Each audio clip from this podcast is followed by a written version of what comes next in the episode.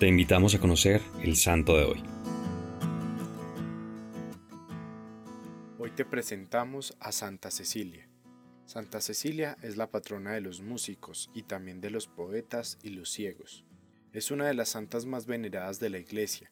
Aunque vivió hace muchísimo tiempo y existe poca información sobre su vida, la popularidad de la santa ha hecho que existan más datos sobre ella que sobre tantos otros que fueron martirizados en los primeros siglos del cristianismo.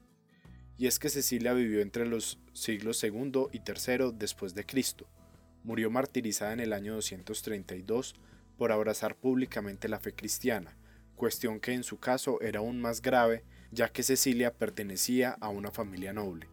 Precisamente esa familia noble la obligó a casarse con un hombre y en la mismísima noche de bodas Cecilia le confesó a su esposo que había abrazado la fe católica y que había ofrecido su virginidad a Dios, que había en la habitación un ángel para custodiar su virginidad.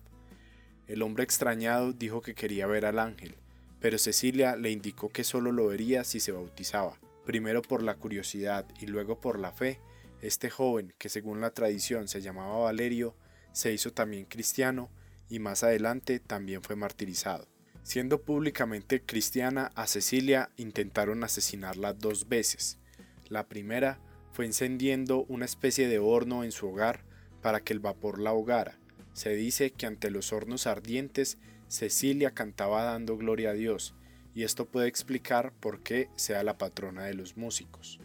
Como el primer intento de asesinato no funcionó, se ordenó que fuera decapitada, y según se cuenta, el verdugo intentó tres veces con su hacha cortarle la cabeza a la santa, que milagrosamente quedó solamente herida pero no murió.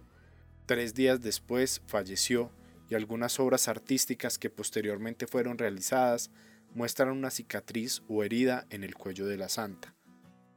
Hoy te propongo que le dediques unas lindas palabras a Jesús en tu oración y de paso a la Santísima Virgen María. Señor, ayúdanos a abrazar con fe nuestra vocación cristiana, sin tener miedo a las repercusiones que podamos tener por llevar una vida coherente.